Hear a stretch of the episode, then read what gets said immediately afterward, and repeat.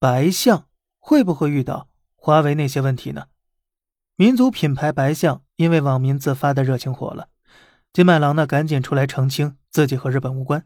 但是金麦郎日清饮品曾经大量出现在各种超市里，让今天的独资企业金麦郎面对这些浪潮无可奈何。现在想说的是呢，我们对白象的热情和信任能持续多久呢？如果有一天突然间大量出现白象的黑料，我们还会继续听白象吗？说这个问题之前呢，先说一下华为吧。大家知道网上那些黑华为的人主要来自哪儿呢？我想和大家想象的可能不一样，他们不是来自于什么境外，而是华为进入的每个行业中的精英。华为进入到每个行业的从业者，基本都会站出来黑华为。所以大家一直讨厌和纳闷，华为黑大部分不是境外力量，就是华为的商业竞争对手们的员工和他们的老板们。他们呢，都是这些行业当中的精英。先说手机行业，华为之外的手机品牌从业者，大部分都是黑华为的中坚力量，而且他们很多人都是行业当中的精英，和你们想的完全不一样吧？黑华为是因为华为动了他们的经济利益，也就是说呢，我们看到的很多 IT 数码人其实都很讨厌华为，因为呀，当华为进入一个产品领域时，这个行业中的人都会瑟瑟发抖，因为。华为会在这个领域当中基于底层科技进行创新，会革了一大堆人的命，会让他们舒坦的买办日子卷入巨大的市场震荡当中。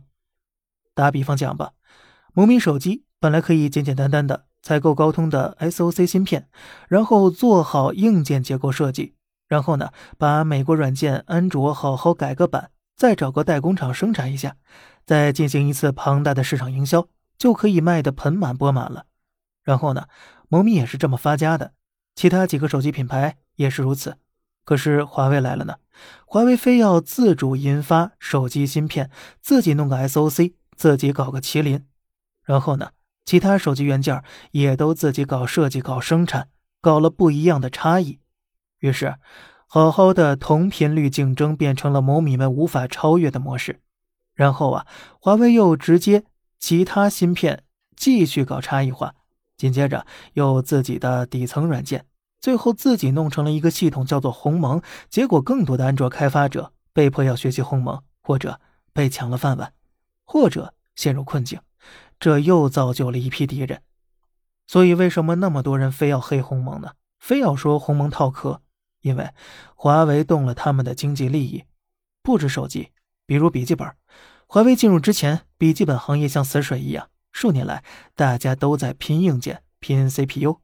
华为一来，马上搞创新，某想那些惯性优势一下子被华为创新打趴了。华为在笔记本上搞了一大堆创新、差异化，让联想啊、华硕、宏基、戴尔这些传统笔记本巨头都被抢了份额。本来笔记本市场就在萎缩了，华为竟然过来硬生生的挖走一大块市场。这个行业中的大部分人都变成了华为的对手，尤其呢，他的高管们可谓恨华为入骨了。年底绩效时都比往年要差多了。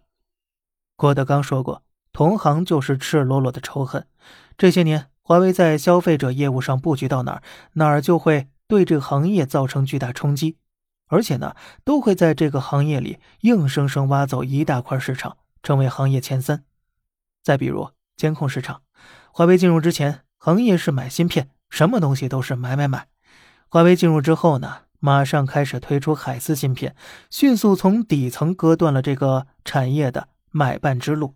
于是呢，这个行业的从业者们又把华为当成敌人了，开始出来黑华为。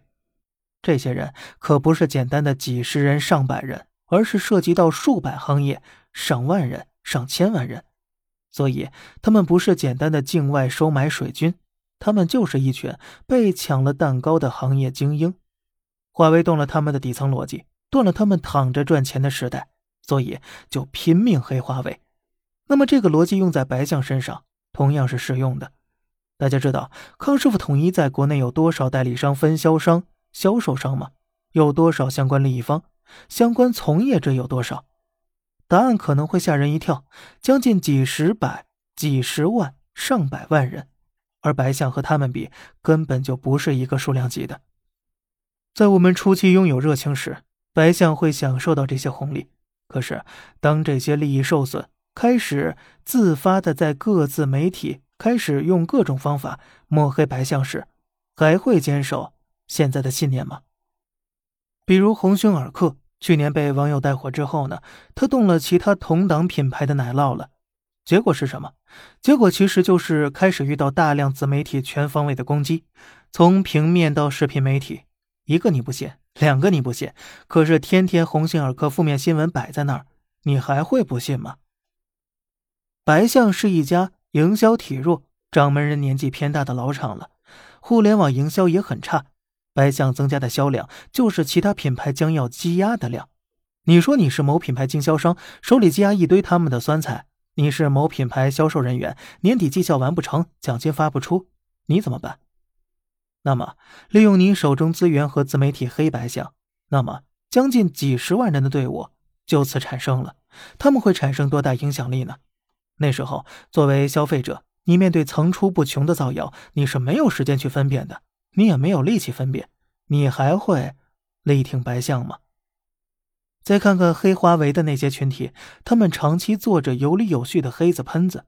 华为在铺天盖地的黑料之下，有多少人选择了相信黑子？这就是互联网环境的现实。不过呢，我们现在还是选择挺白象，也挺华为的，不是吗？好了，这里是小胖侃大山，每天早上七点与你分享一些这世上发生的事儿。观点来自网络，咱们下期再见，拜拜。